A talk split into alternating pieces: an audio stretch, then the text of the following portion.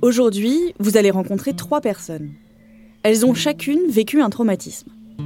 L'une, un accident, la deuxième, une maladie, et le dernier, une agression sexuelle. La première, c'est Marilyn Silver. Elle habite dans un petit village à une vingtaine de kilomètres d'Arras, dans le nord de la France, avec son mari, leur chien et leur cheval dans une ancienne ferme au bout d'une allée. Aujourd'hui, elle a la soixantaine et elle est à la retraite, mais dans sa vie d'avant, Marilyn Silver était prof d'anglais dans un collège, jusqu'au 9 novembre 2001. Ce jour-là, elle arrive pour ses derniers cours en fin d'après-midi. Je suis arrivée à l'heure, je n'avais donc pas à courir et j'ai fait très attention en traversant le, passage piéton. Malheureusement, le conducteur de l'automobile que j'avais aperçu bien loin est arrivé plus vite et n'a pas fait attention et donc euh, ben, il m'a renversée sur la route. Euh, il m'avait propulsé quand même à deux mètres de où j'étais et mon livre était sur l'autre trottoir. Mon livre d'anglais était arrivé en face, sur le trottoir d'en face. Donc, euh, vous voyez la, violence du choc en fait. Et puis après, il y a eu un attroupement autour, les parents d'élèves, euh, les élèves, les collègues, qui étaient venus voir ce qui se passait parce qu'ils avaient entendu quelque chose, mais ils savaient pas que c'était moi en fait. Donc j'ai été touchée à la jambe euh, droite et les pompiers m'ont amenée ensuite à l'hôpital.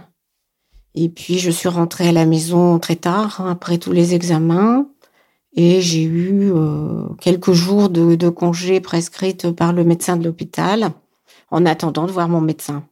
Voilà, c'est le jour J de l'accident. Lorsqu'elle ressort de l'hôpital ce soir-là, Marilyn Silver est fatiguée, désorientée, mais elle sait qu'elle n'a rien de grave une double entorse du genou droit et une attelle pour tenir tout en place.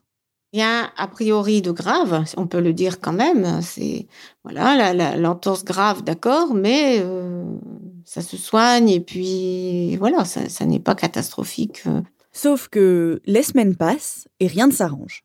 Marilyn Silver ne peut toujours pas poser le pied par terre. Elle avance avec difficulté et surtout, sa jambe la fait énormément souffrir l'entorse qui va mieux, mais que moi j'ai toujours mal, ça, faisait quand même un sacré contraste. Je ne comprenais pas du tout euh, pourquoi euh, ça s'améliorait au dire euh, du médecin et pourquoi donc j'avais mal encore? Ça semblait invraisemblable. Sans explication, les douleurs ont continué. Elles sont devenues chroniques. On appelle ça une algoneurodystrophie ou un syndrome douloureux régional complexe et Marilyn Silver n'a jamais pu recommencer à travailler. Un certain temps après l'accident, j'ai eu beaucoup de, tristesse, beaucoup de colère aussi parce que euh, je disais que c'était pas juste. J'aimais mon métier, je voulais continuer et à cause de quelqu'un qui a manqué de vigilance, euh, je voyais arriver une vie qui n'allait plus être la même.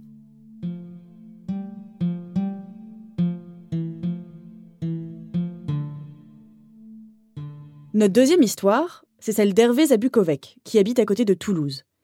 Il a 65 ans et comme Marilyn Silver, il est retraité. Et dans sa vie d'avant à lui, il était directeur d'établissements médico-sociaux pour personnes lourdement handicapées. Et dans une vie encore plus lointaine que ça, il a 13 ans, il se fait opérer de l'appendicite et il reste à l'hôpital quelques jours pour récupérer. Après mon opération, j'ai vu arriver dans la chambre euh, un prêtre avec une grande cape, un petit béret, un petit bonhomme qui est venu me rendre visite euh, parce que il proposait de la lecture aux personnes hospitalisées. Très rapidement, euh, il m'a demandé comment ça s'était passé et a soulevé le drap et sa main euh, s'est posée sur mon sexe et mes testicules sans qu'il me dise quoi que ce soit. Quoi, ça a été très brutal dans le geste. À l'issue de ça, il m'a dit qu'il reviendrait me visiter la semaine suivante et par chance, je suis sorti euh, prématurément parce que tout se passait bien. À sa sortie, Hervé décide de parler à ses parents de l'agression qu'il a subie. Mon géniteur et ma génitrice, je parle ainsi, c'est peut-être dur, mais j'ai du mal toujours à parler de mon père et de ma mère. Donc euh, je les ai informés de ce qui s'était passé et ma génitrice a répondu euh, très brièvement on ne va pas faire un scandale pour si peu.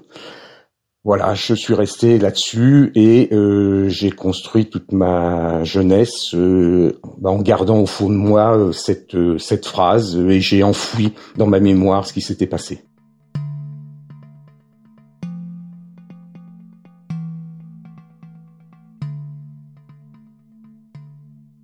La troisième personne dont vous allez entendre l'histoire, c'est une femme qui s'est retrouvée paraplégique du jour au lendemain, à la suite d'une opération de la colonne vertébrale. Elle s'appelle Nadalette Lafontassis. Mon histoire, elle commence en 1955, l'année de ma naissance, mais elle continue et surtout elle euh, change de cap en 2014 puisqu'en 2014, je découvre que ma scoliose d'adolescence, qui était une petite scoliose comme tout le monde en a, était devenue une double scoliose de 73 degrés, double courbure, c'est-à-dire que mon futur et quasiment mon présent, c'était les petites vieilles qui passent le nez à l'horizontale dans la rue. Je pouvais plus marcher, j'étais foutu. J'arrive à l'hôpital, Bon, euh, je sais ce qui m'attend, c'est une arthrodèse, c'est une opération de 10 heures, c'est une opération lourde, il n'y a pas d'opération à risque zéro, mais on m'a dit, le chirurgien m'a dit, vous savez, des, comme vous, on en fait toutes les semaines, madame, dans deux mois, vous reprenez votre vie normale.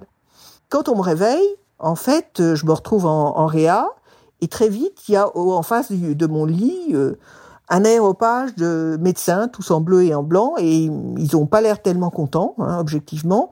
Il y a euh, cinq, six médecins, médecins, infirmières, chefs de service, euh, le, le, neurologue, euh, l'assistant du, du, chirurgien. En fait, il y a vraiment trop de monde pour que ça ait l'air honnête. Hein. Et en fait, ils ont l'air tellement embêtés que je dis, ben, qu'est-ce qui se passe? Il y a mon mari aussi qui est là, et ils me disent, Madame, voilà, l'opération s'est bien passée. Merci mais on a un petit problème, votre moelle épinière a été lésée, on a réopéré, on n'a pas réussi à la, rétablir, vous êtes paraplégique, vous ne marcherez plus. Mais aujourd'hui, cinq ans après l'opération, après des mois de rééducation douloureuse, Nadalette arrive à peu près à tenir sur ses jambes. Elle marche difficilement à l'aide de béquilles. Grâce à leur résilience, Marilyn, Hervé et Nadalette ont tous les trois appris à faire avec le souvenir et les conséquences de ce qui a bouleversé leur vie. Que faire quand des événements comme ceux qu'ils ont vécus viennent complètement changer l'ordre de nos vies? Comment dépasse-t-on un traumatisme? Que ressent-on quand on essaye de traverser ces moments-là? Qu'est-ce que c'est que cette résilience qui se joue dans les mois ou les années après le traumatisme? Je m'appelle Adélie Pojman-Pontet, bienvenue dans Émotion.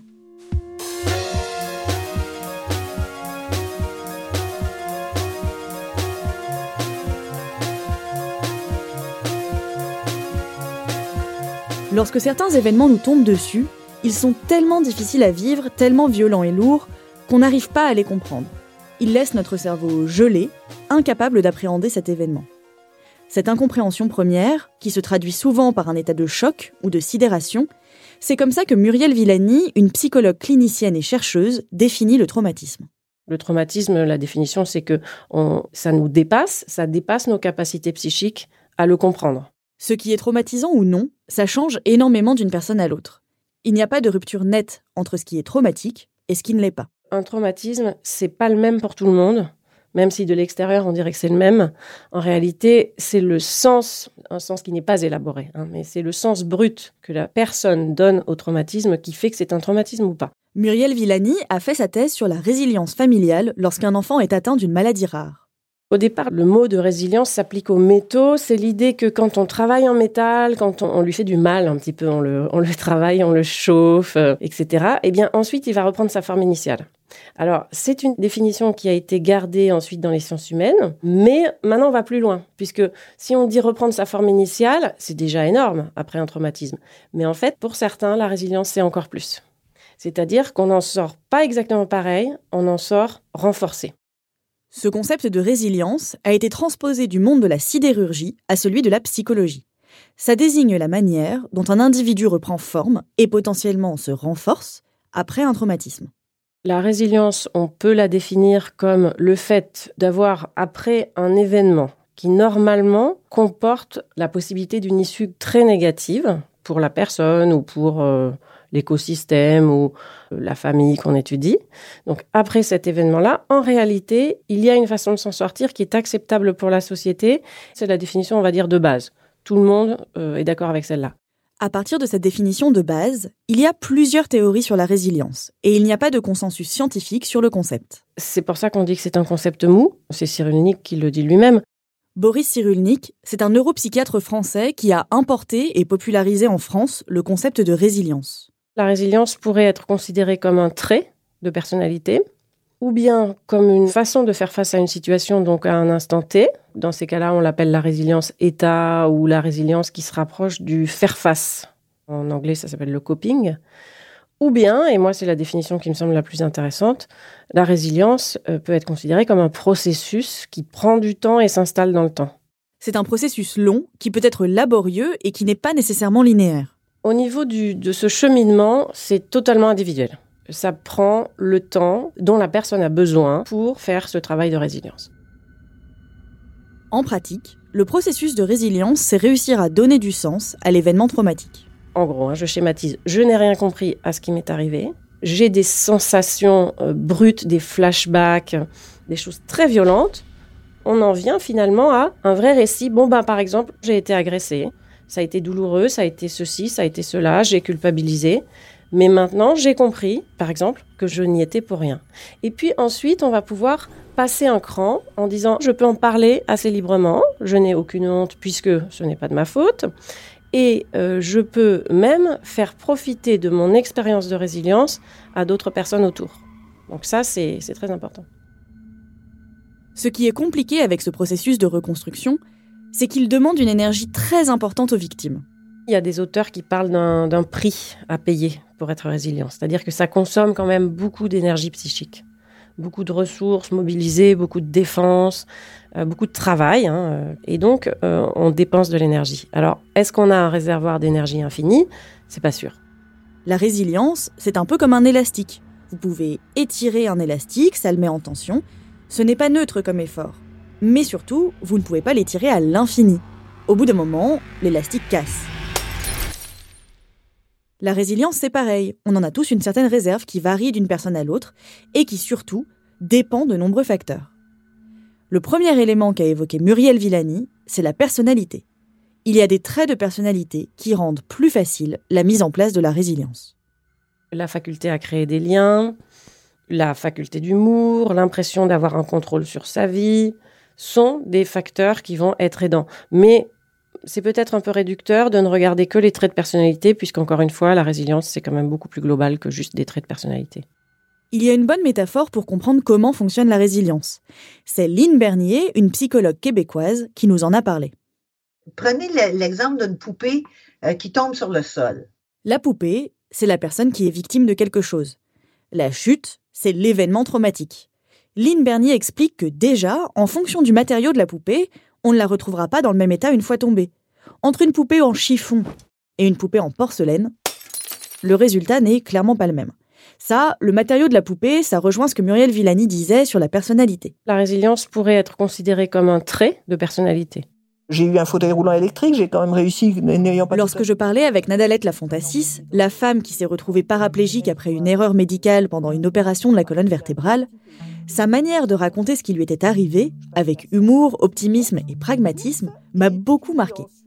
Déjà parce que, pendant l'interview, elle s'est arrêtée en plein milieu d'une phrase pour me dire Attendez, je m'excuse, mais il y a un mec qui passe sur ma terrasse et je regardais simplement s'il n'était pas en train de cambrioler la, maison.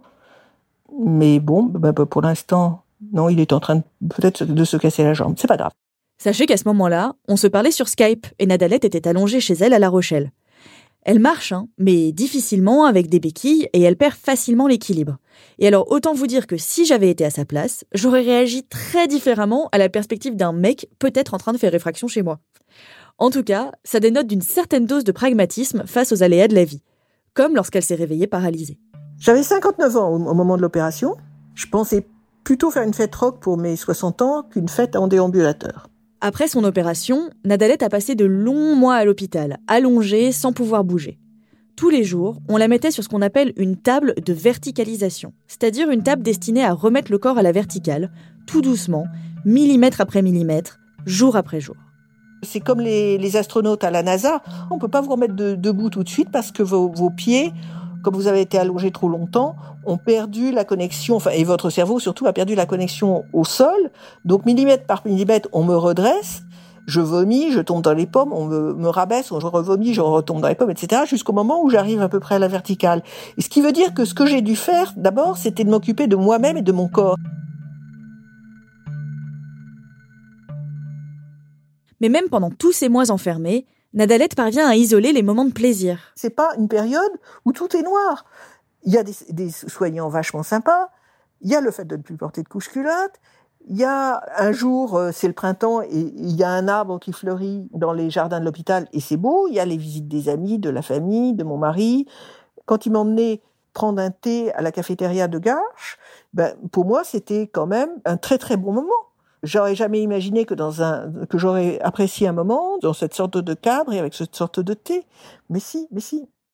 La notion d'espoir est très importante, elle est au cœur de la résilience. La résilience même, c'est un concept qui fait peut-être d'ailleurs partie un petit peu de ce qu'on appelle la psychologie positive, c'est-à-dire de se tourner vers les pistes d'amélioration et de dire oui, on peut s'en sortir, euh, non, notre vie n'est pas finie. L'espoir, l'optimisme qui ressort dans les mots de Nadalette, elle m'explique que c'est à la fois le résultat d'efforts conscients de sa part pour se focaliser sur le présent, grâce à la méditation notamment, mais c'est aussi le résultat d'autres expériences douloureuses qu'elle a pu traverser dans sa vie. Je suis jumelle. Mon frère jumeau est mort à la naissance dans des conditions assez épouvantables et son, son corps a été poubellisé. Donc, j'ai toujours eu ce sentiment depuis mon enfance que j'avais eu 50% de chance d'aller à la poubelle. Donc, que la vie est vraiment précieuse et que la mort est assez inéluctable, ce qui n'est pas une grande révélation. Et j'ai toujours, même euh, paraplégique et à l'hôpital et après, ce sentiment que, ben, mon Dieu, je suis en vie. Alors, euh, c'est pas, pas la vie que je voudrais, mais elle est d'autant plus riche que j'ai frôlé, la, encore une fois, des, des grosses catastrophes.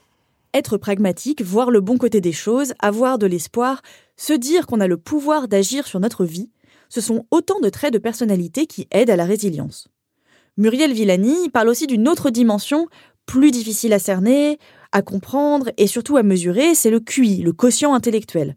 C'est un concept imparfait et incomplet, mais qui permet quand même de mesurer certaines facettes de l'intelligence. Chez les enfants, le quotient intellectuel est souvent caractérisé par rapport à la moyenne des enfants de leur âge.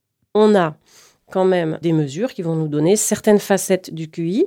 Et ce sont ces enfants-là que dans certaines études anglo-saxonnes, qui datent maintenant déjà un petit peu, mais qui ont été faites de manière très sérieuse, on a vu que parmi les traits caractéristiques des enfants plus résilients après traumatisme, il y avait le niveau de QI.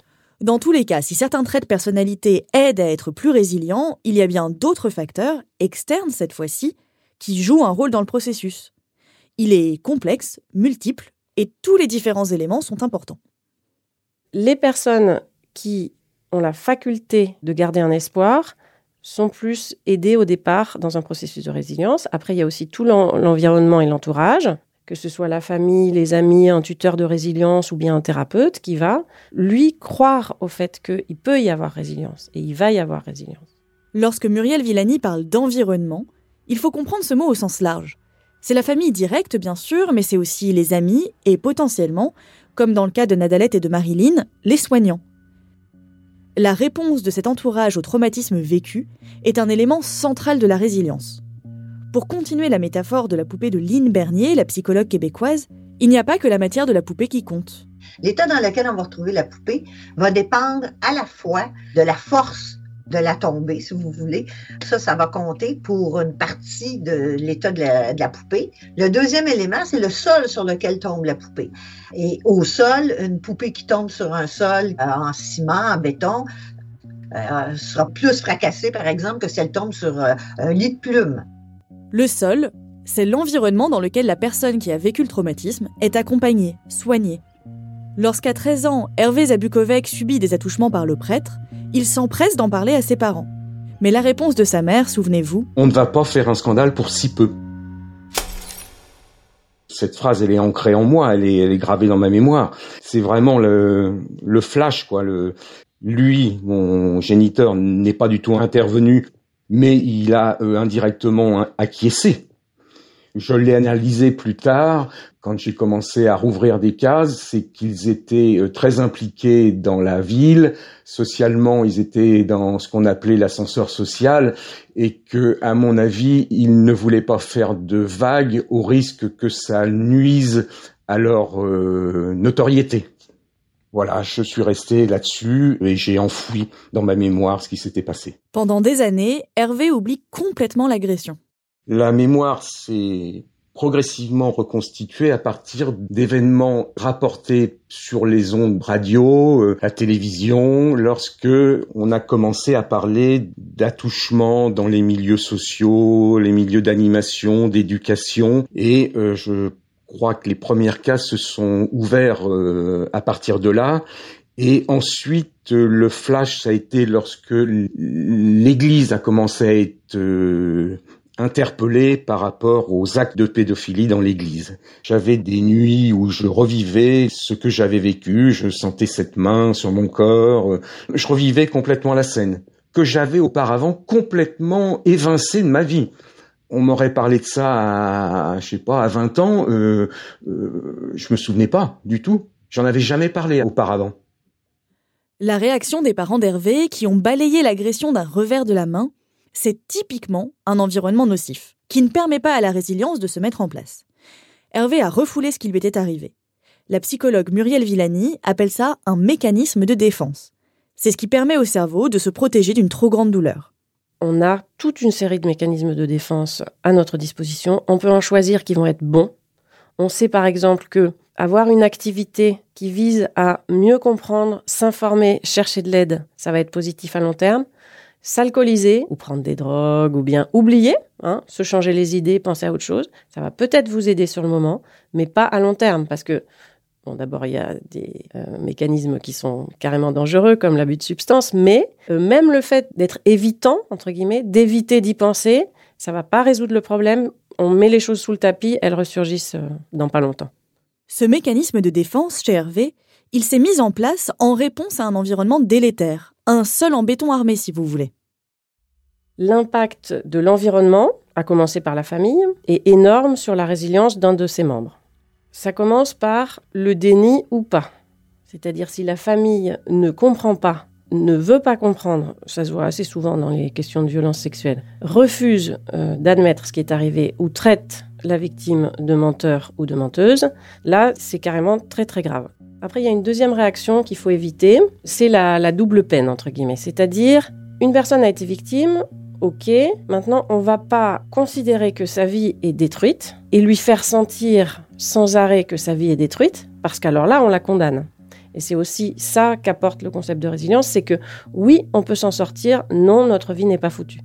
Donc les familles où il va y avoir un refus d'espoir ou un refus d'avenir pour une victime qui est en son sein, vont être plutôt nocives. À côté de ça, vous avez, euh, comme d'habitude, des familles où on peut s'exprimer librement, avoir euh, des partages d'émotions, de la bienveillance, où là, ça va nettement mieux se passer.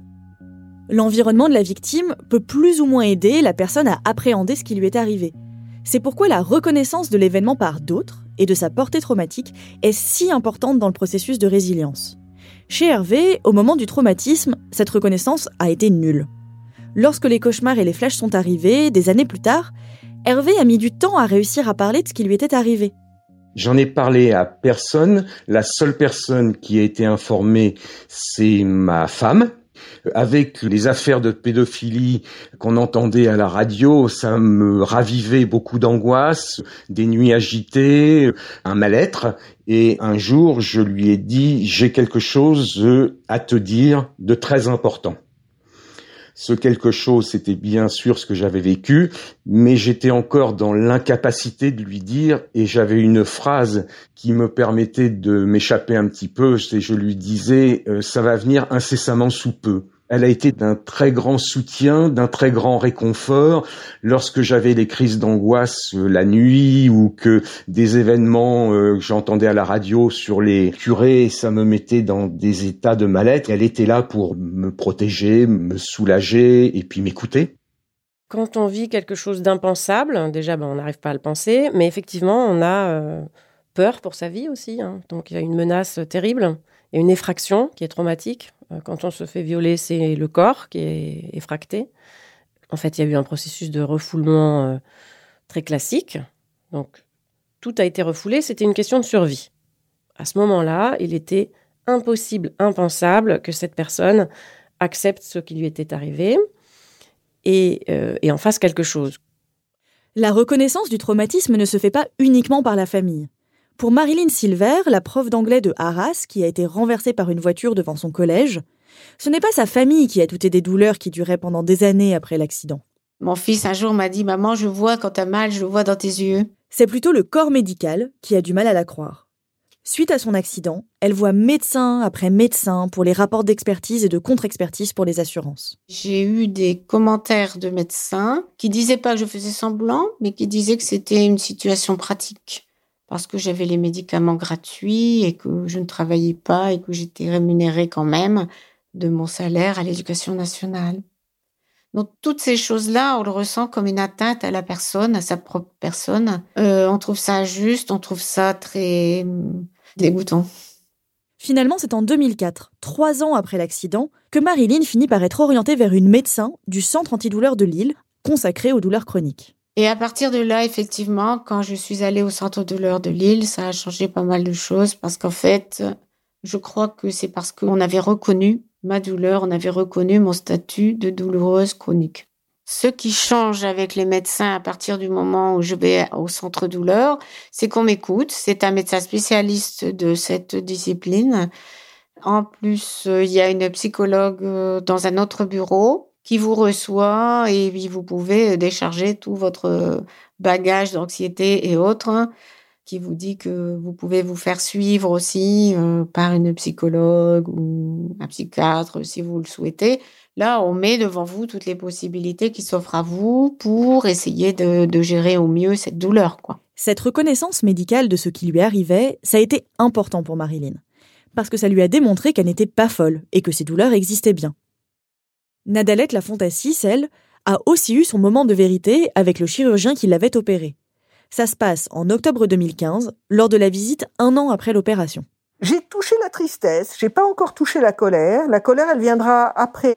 La tristesse, c'est c'est le sentiment d'injustice, c'est un sentiment que je, je touche à ce moment-là. Oui, je sais que j'ai perdu une partie de ma vie, j'ai perdu mes jambes. Je pense que je vais remarcher, mais je pense, je me rends bien compte que je vais pas avoir la même vie. Mais la colère, je l'exprime pas encore, elle est encore enfouie. Et elle viendra en effet au bout d'un an. Quand il a regardé mon dos, il m'a dit l'opération est réussie. Et là, C'était la phrase à pas me dire. Donc ça a bien libéré ma colère. Et puis il m'a dit au revoir madame. Et là, moi j'ai dit, attendez, je crois qu'il y a un petit problème. Donc si vous voulez bien, je vais m'asseoir. D'ailleurs, je m'assieds. Et puis j'ai quelques questions à vous poser. Dans un sens, l'opération a bel et bien fonctionné et Nadalette n'a plus la scoliose à 73 degrés et à double courbure pour laquelle elle avait subi la chirurgie. Son dos était droit, pas de problème, les deux tiges de métal qu'on avait mises de chaque côté de sa colonne vertébrale faisaient le boulot. Mais de là à dire que tout allait bien, il ne fallait pas exagérer. C'est bien pendant cette opération que sa moelle épinière a été touchée et que Nadalette s'est retrouvée en fauteuil roulant à ne plus pouvoir marcher. La reconnaissance de l'épreuve vécue, c'est vraiment à ne pas négliger, car ça peut avoir des conséquences terribles pour la victime. Et cette notion d'environnement est à comprendre au sens très large, explique Muriel Villani. Alors il y a un exemple qui est connu, c'est celui de Primo Levi. Primo Levi, c'est un écrivain juif italien qui a été déporté à Auschwitz pendant la Shoah. Il est particulièrement connu pour son livre Si c'est un homme, où il parle de ses années en camp de concentration. Primo Levi, une des raisons pour lesquelles il s'est suicidé, c'est aussi du fait de ce non-partage, cette incompréhension de son entourage, puis de la société un petit peu plus largement. C'est évident qu'il est question de lien, il est question de partage, il est question d'attachement et de soutien social, donc on ne peut pas être résilient vraiment tout seul, à mon avis. La reconnaissance, ça va aussi avec un autre facteur de la résilience, qui est la possibilité de mettre des mots sur ce qui est arrivé et sur les émotions qu'on a ressenties, au moment du traumatisme et par la suite. Ce sont surtout les mots euh, qui caractérisent les émotions qu'on a vécues qui sont intéressants à identifier parce qu'il y a eu un gel des émotions pendant le traumatisme. Il y a eu ce moment de sidération. On s'est peut-être même parfois dissocié. C'est comme si on était étranger à ce qui nous arrivait, à son corps, etc. Et donc, on n'a rien ressenti. C'est d'ailleurs souvent comme ça qu'on identifie des traumatismes chez des enfants quand ils parlent de quelque chose qui leur est arrivé quelques années auparavant ou quelques mois auparavant et qui nous disent qu'ils n'ont rien ressenti, ils étaient tout vides. À ce moment-là, c'est un signe très probablement de traumatisme. Donc, aider la personne à retrouver ses émotions, c'est très utile parce qu'elles sont là d'une certaine manière. C'est juste que là, elles sont comme enquistées. Tandis que si on leur redonne un sens, on va permettre de s'en libérer. Si au moment du rendez-vous avec son chirurgien, un an après l'opération qui l'a rendu paraplégique, Nadalette parvient à exprimer sa colère et sa tristesse, c'est parce qu'à cette même période, elle doit remplir des cahiers de doléances pour les assurances. De cette écriture purement technique, en fait, à un moment, je me suis rendu compte que j'avais plaisir à écrire. L'écriture m'a permis d'expulser ma colère. Indéniablement. Je cherche. Euh, Marilyn Silver, elle, trouve une autre manière de mettre des mots sur ce qui lui est arrivé. Après avoir été prise en charge au centre antidouleur de Lille, elle commence à se renseigner sur sa maladie, à beaucoup lire et à devenir bénévole. Jusqu'à ce jour de 2009, où sa fille lui parle d'un master qui pourrait lui plaire à l'université d'Artois. Tout ça, j'ai voulu l'officialiser. Euh, et c'est grâce à ma fille que je l'ai fait parce que elle m'a trouvé une formation qui correspondait à ce que je voulais faire. Euh, le master en santé, prévention, et rééducation sociale.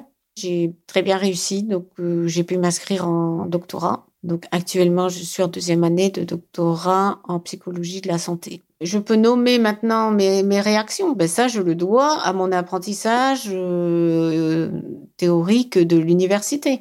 L'empowerment, c'est récent, c'est parce que j'ai repris des études et en préparant le master, j'ai eu à côtoyer ce concept-là. Et du coup, c'est vrai qu'on peut mettre une étiquette sur ce que j'ai fait maintenant. Sur chaque acte que j'ai effectué, je pourrais mettre, euh, pour la plupart, un concept derrière. Tout au long de ces différentes étapes, les personnes qui entourent la victime jouent un rôle fondamental. Certains sont particulièrement présents à chaque étape du processus. C'est ce qu'on appelle dans le jargon scientifique des tuteurs de résilience. Des tuteurs comme des tuteurs à tomates. Ce sont des personnes sur lesquelles la victime peut s'appuyer, avec qui elle trouve soutien et sécurité. Il y a une autre chose qui est fondamentale, et c'est très vrai pour les enfants, c'est aussi euh, un peu vrai pour les adultes, c'est qu'il faut avoir un attachement, il faut avoir un lien, parce que l'humain c'est ça, hein, c'est du lien, c'est de l'attachement. Et c'est pour ça que Cyrulnik parle de tuteur de résilience. C'est-à-dire que ce qui va énormément aider, c'est quelqu'un qui est là pour vous, qui vous soutient, qui vous aime, avec qui vous avez un vrai lien. Si vous n'avez pas ce lien, ça va être très difficile d'envisager une résilience. Ce sont des personnes qui font preuve d'empathie et d'affection, qui laissent à l'autre la possibilité de parler ou de se taire, qui respectent les différentes étapes de la reconstruction et qui ne réduisent pas la personne à son traumatisme. Pour Hervé, c'est sa femme qui a joué ce rôle de tutrice de résilience. C'est vers elle qu'il s'est tourné quand les souvenirs sont remontés à la surface de sa mémoire. Elle l'a laissé venir, à son rythme, sans le brusquer, jusqu'au moment où il a été prêt à lui confier ce qui lui était arrivé ça avait de l'impact sur notre vie parce qu'elle elle voyait bien que j'avais des moments où j'étais pas bien, euh, que je m'isolais et je me suis dit il faut que je lui dise. Je ne peux pas le, la laisser dans l'ignorance de ce qui s'est passé. C'est un, un des éléments, je suis persuadé, qui m'a permis d'avancer dans la vie et de ne pas me réfugier dans le malheur et dans la souffrance de l'acte. Ça m'a permis d'en parler et de me libérer et de pouvoir analyser les choses. Le dernier élément qui peut favoriser la résilience, c'est de confronter son agresseur, ou en tout cas un agresseur. Lynne Bernier, la psychologue québécoise, qui nous en a parlé. Elle a fait toute sa carrière en tant que psychologue dans les prisons. Mais depuis son départ à la retraite, il y a environ dix ans, elle est bénévole dans un centre de justice réparatrice à Montréal.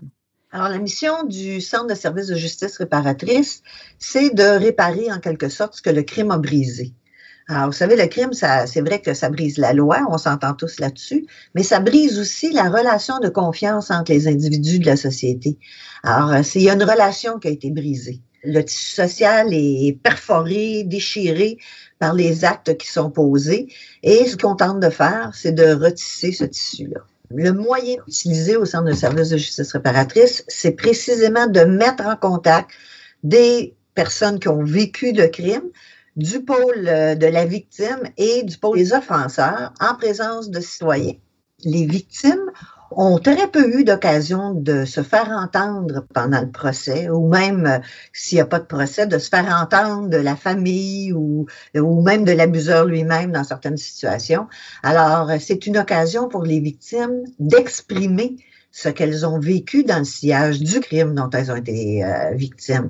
Et c'est une occasion pour les offenseurs de présenter des excuses ou d'exprimer comment ils se sentent devant la détresse, la peine, euh, les difficultés vécues par la victime. Pour filer la métaphore de la poupée qui tombe sur le sol, le centre de justice réparatrice, ça fait aussi partie du type de surface sur laquelle tombe la poupée. Lynn et les autres bénévoles essayent, à travers cette initiative, d'aider les victimes à rebondir après leur chute.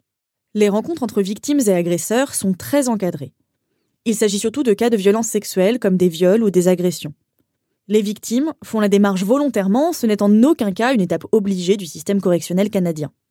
Et elles ne rencontrent jamais leur agresseur. Elles rencontrent quelqu'un qui a commis un crime similaire à ce dont elles ont été victimes la plupart euh, du temps, les victimes viennent après une bonne préparation. Alors, elles ont déjà euh, assimilé une partie de ce que le crime leur avait fait. Elles ont travaillé sur elles-mêmes. Elles ont déjà reçu de l'aide.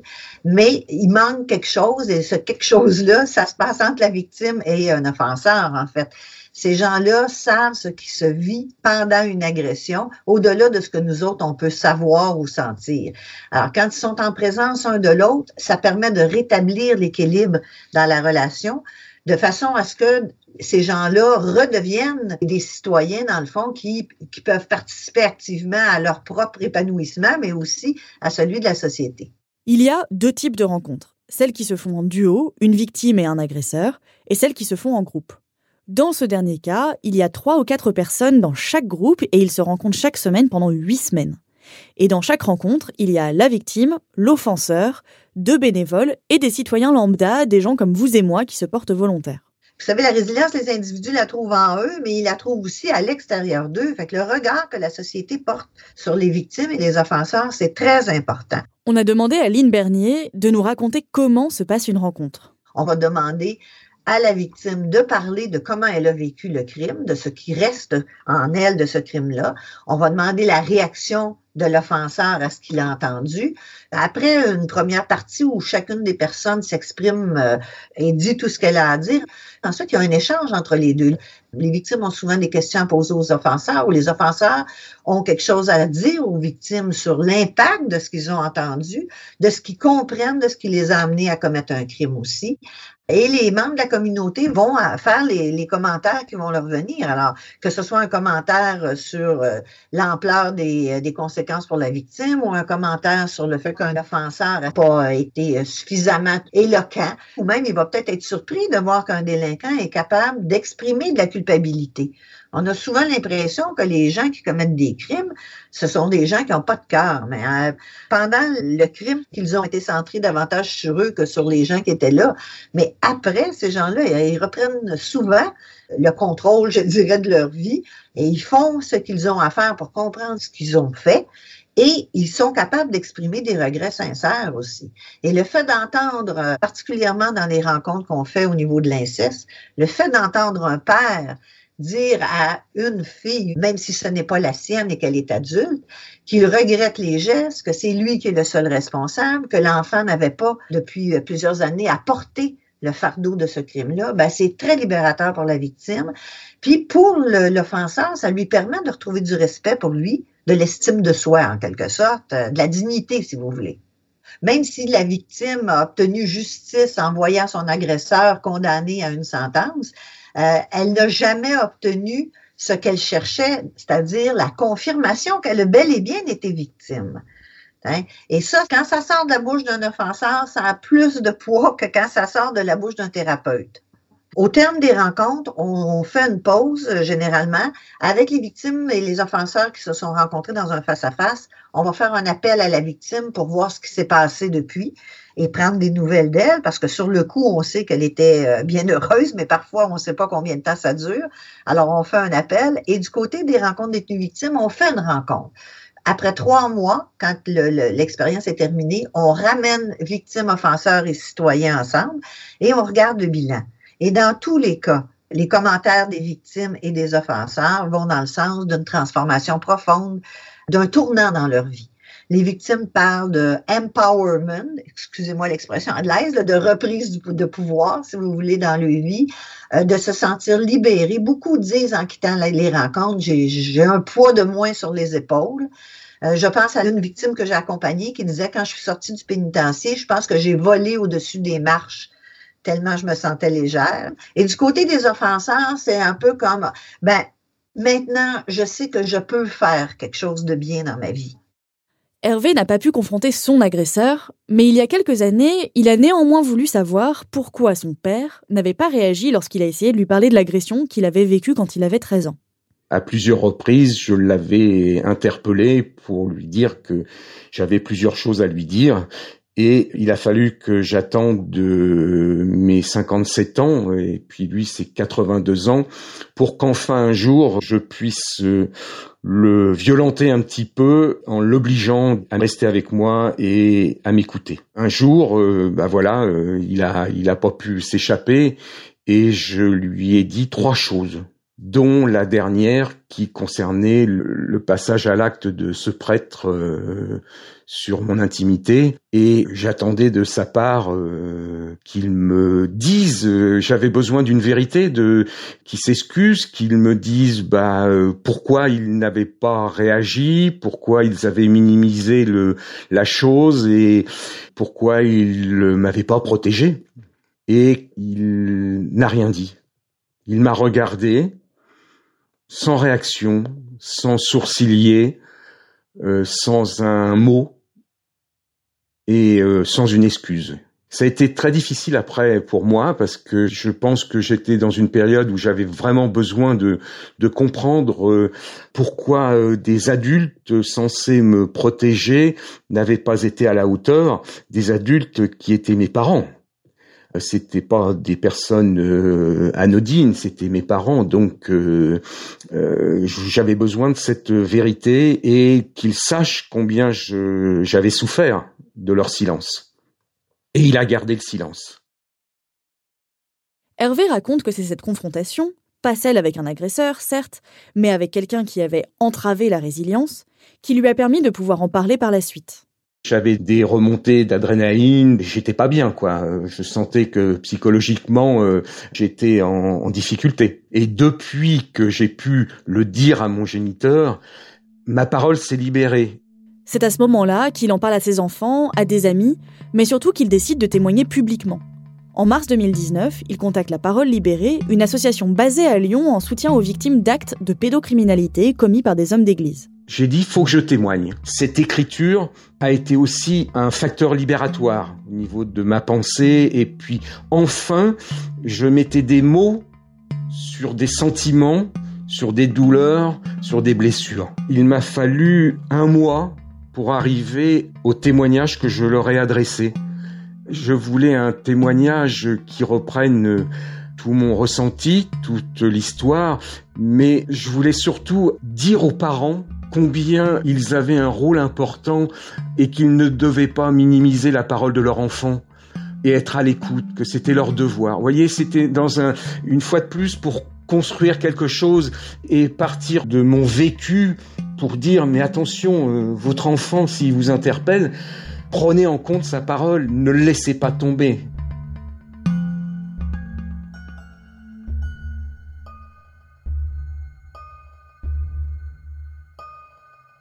Une fois les mots mis sur le traumatisme, une fois celui-ci reconnu, on peut espérer que le processus de résilience aide la victime à donner du sens à ce qui lui est arrivé. Le traumatisme qui était brut va maintenant pouvoir être intégré au récit de vie. Dans les meilleurs des cas, explique Muriel Villani, la résilience s'accompagne de ce qu'on appelle un processus de sublimation du traumatisme. Pour l'adulte, on peut rajouter dans une plus grande mesure la sublimation. Parce que l'enfant, euh, va peut-être plus être euh, dans l'agir, dans le jeu, et moins dans euh, des créations artistiques, quoique il y a des, exceptions. Hein. Mais globalement, c'est plus chez l'adulte qu'on va trouver de la sublimation. On peut prendre l'exemple de Louise Bourgeois, qui est une grande artiste, qui a sculpté, fait des installations, et qui parle dans ses installations de ses traumatismes, notamment dans sa famille, il y avait une atmosphère très incestuelle, au moins, et beaucoup de euh, d'agressivité, de choses infligées par son père, par sa mère, par son père à sa mère, par son père à elle-même. Et Louise Bourgeois, finalement, en parle tout le long de son œuvre. Elle a écrit, elle a répondu à des interviews sur ce sujet en expliquant comment ça avait pu l'aider dans sa résilience, même si elle n'emploie pas ce mot-là. Donc ça, c'est un très bon exemple de sublimation vraiment particulièrement réussi. Alors, c'était des réflexions euh, qui avait à voir avec la sexualité enfantine et, qui était très, euh, cruel, cruel. Alors, alors c'est ça que vous voyez dans mon travail, c'est ça. C'est pas explicite. Moi, je suis explicite ici. La sublimation passe souvent par le domaine artistique. C'est ce qui est arrivé à Nadalette Lafontassis avec l'écriture. Après avoir commencé avec des cahiers de doléances pour les assurances, elle a continué à écrire pour elle. Je ne m'étais jamais exprimée, très peu exprimée, jamais exprimée sur moi-même, surtout on se taisait, on ne donnait pas ses sentiments. Et ce coup-là, c'est bah, parti, j'ai exprimé mes sentiments dans l'écriture, j'ai exprimé mes sentiments par rapport à ma famille, par rapport à ma vie, par rapport à mon enfance, par rapport à l'hôpital, et par rapport à ce que j'espérais de la vie. Et j'ai surtout réalisé que mon premier rêve, le rêve de mes 18 ans que je m'étais interdit de vivre, c'était d'être écrivain. Et ce rêve, je m'étais interdit parce que je voulais absolument réussir socialement pour enquiquiner toute ma famille. Au deuxième anniversaire de mon opération, j'ai mis le point final à ce que j'avais écrit après le cahier de doléances et je me suis aperçu que j'avais écrit un livre. Et là, je suis restée séchée parce que je me suis dit, bon, bah, écoute, ma fille, Là, t'as pas de solution. Tu es en train d'accepter que tu veux parler, que tu veux communiquer, que tu veux partager, que tu veux bien être une femme publique. Maintenant, il y a deux solutions. Ou ce livre, ou c'est un livre et il faut le publier, ou c'est pas un livre et bon, en effet, tu le remettras dans ton disque dur. Et puis j'ai vu deux copains qui étaient des gens que je respectais sur un plan littéraire. Je leur ai dit bon, si c'est de la daube, vous êtes gentils, vous me le dites très très vite parce que euh, j'ai pas du tout envie non plus d'être ridicule. Je vous l'envoie. Et un jour, pas de réponse. Deux jours, pas de réponse. Trois jours, pas de réponse. Je me suis dit, ben, ben, ben évidemment, ça, ils sont tellement gênés. C'est horrible de, me, dire que ça va pas. Et le troisième jour, ils sont arrivés tous les deux en me disant, mais écoute, c'est super, c'est vachement bien, t'as un tel écrivain, qu'est-ce que tu foutais avant? Continue, revisite ton texte pour euh, arranger tout ce qui a besoin d'être rebidouillé. Et puis envoie un éditeur. Euh, je suis restée KO, c'était la plus belle journée de ma vie.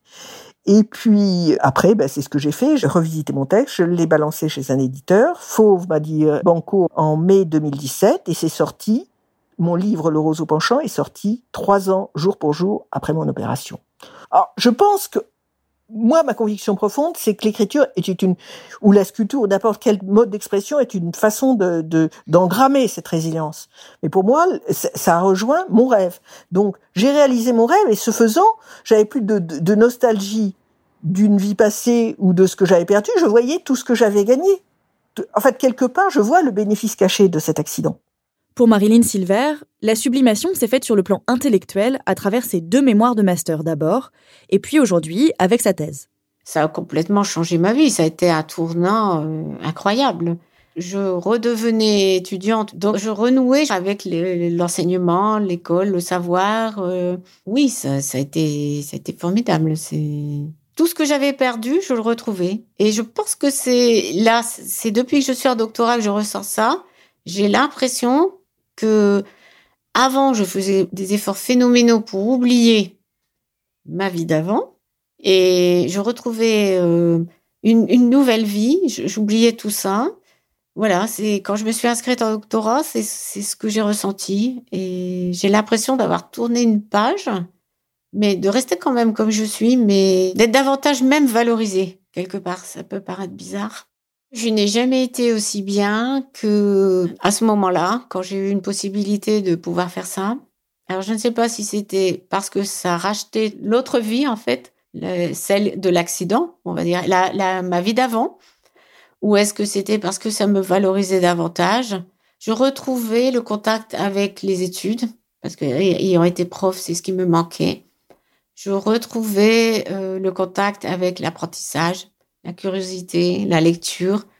En fait, j'avais l'impression de retrouver ma vie d'avant, mais en étant autrement la même. Eh bien, je me suis lancée dans l'aventure et je ne regrette pas. Ça a été le début de ce que j'appelle la sublimation de ma maladie.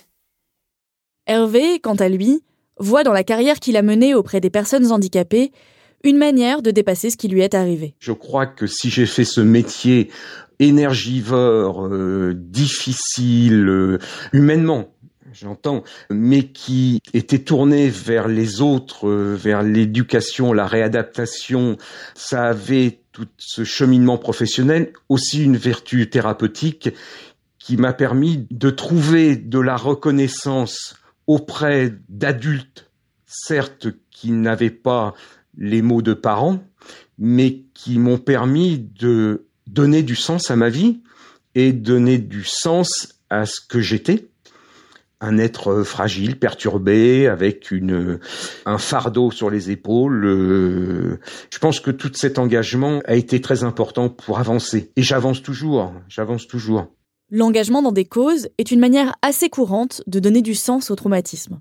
C'est également ce qu'explique Lynn Bernier du Centre de justice réparatrice à Montréal. Alors, euh, on a beaucoup de victimes qui s'impliquent aussi au Centre de services de justice réparatrice parce qu'au-delà des rencontres détenues-victimes, on tient des activités pour les victimes et on a aussi d'autres programmes pour préparer les offenseurs à la réparation. Au-delà de la résilience des victimes à titre individuel, pour Lynn Bernier, la démarche de la justice réparatrice va même plus loin. Ce qui se joue lors des séances de confrontation, c'est la résilience de la société tout entière. Lorsqu'un crime est commis, cela perfore le tissu social, ça crée de la méfiance entre les citoyens. La société a besoin de pouvoir se reconstruire après un crime. Vous savez, la résilience, les individus la trouvent en eux, mais ils la trouvent aussi à l'extérieur d'eux. Fait que le regard que la société porte sur les victimes et les offenseurs, c'est très important.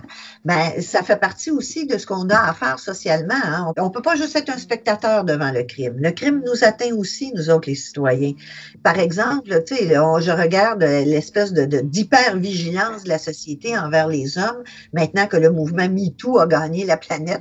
Et depuis plusieurs années, on voit ça, on se méfie des hommes âgés ou des hommes qui sont seuls puis qui se tiennent avec les enfants ou qui sont assis dans un parc ou bon. Alors, on devient tous craintifs. Quelqu'un se fait voler sur la rue, on met tous des dispositifs de sécurité supplémentaires euh, sur nos biens. Parfois même, euh, on sait qu'il se passe des choses puis on ferme les yeux parce qu'on veut pas s'en mêler. Alors, euh, je pense que là, c'est une belle occasion de, démontrer de la compassion pour les gens qui sont autour de nous plutôt que de tout le temps se retirer. La peur, hein, euh, l'inquiétude, ça crée une crispation dans l'individu. Alors que nous, ce qu'on cherche, c'est à créer une ouverture chez les gens. Et puis, quand la communauté se mobilise, ça devient un tuteur de résilience très important. C'est notamment pour ça que lors des rencontres organisées par le Centre de justice réparatrice, il y a des citoyens c'est d'abord pour aider les victimes et les agresseurs à se reconstruire après le crime, mais c'est aussi pour que la résilience puisse se faire au niveau du tissu social. Si la vie vous a apporté des moments difficiles, vous savez maintenant que comme les tomates, c'est possible de continuer à grimper. Pour les autres, on espère que vous serez des tuteurs et des tutrices aimantes sur lesquels vos proches pourront s'enrouler. C'était Émotion, un podcast de Louis Média. Suivez-nous sur Instagram, Twitter, at Émotion Podcast, émotion avec un S. Vous y trouverez des lectures intéressantes sur la résilience ou sur les émotions en général.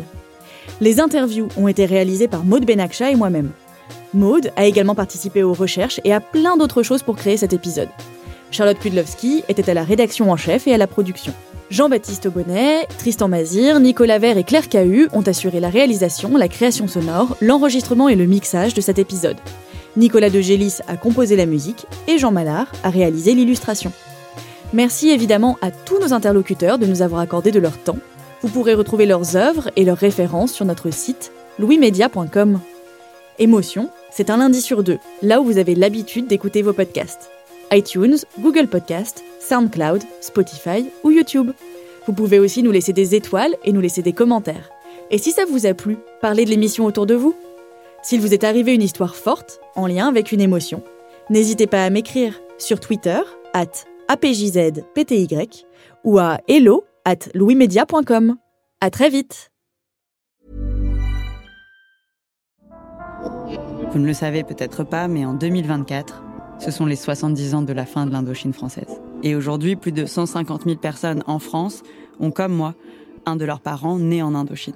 Euh, j'ai côtoyé la mort euh, tout le temps, jusqu'à ce qu'on parte euh, en France. Mais on a vécu avec le bruit de la guerre d'une façon quotidienne. Je crois que si je ne dors pas, même maintenant si je ne dors pas, mais parce que ça m'est resté. Tous les bruits qu'on entendait, puis qu'on avait peur, je crois qu'on dormait jamais.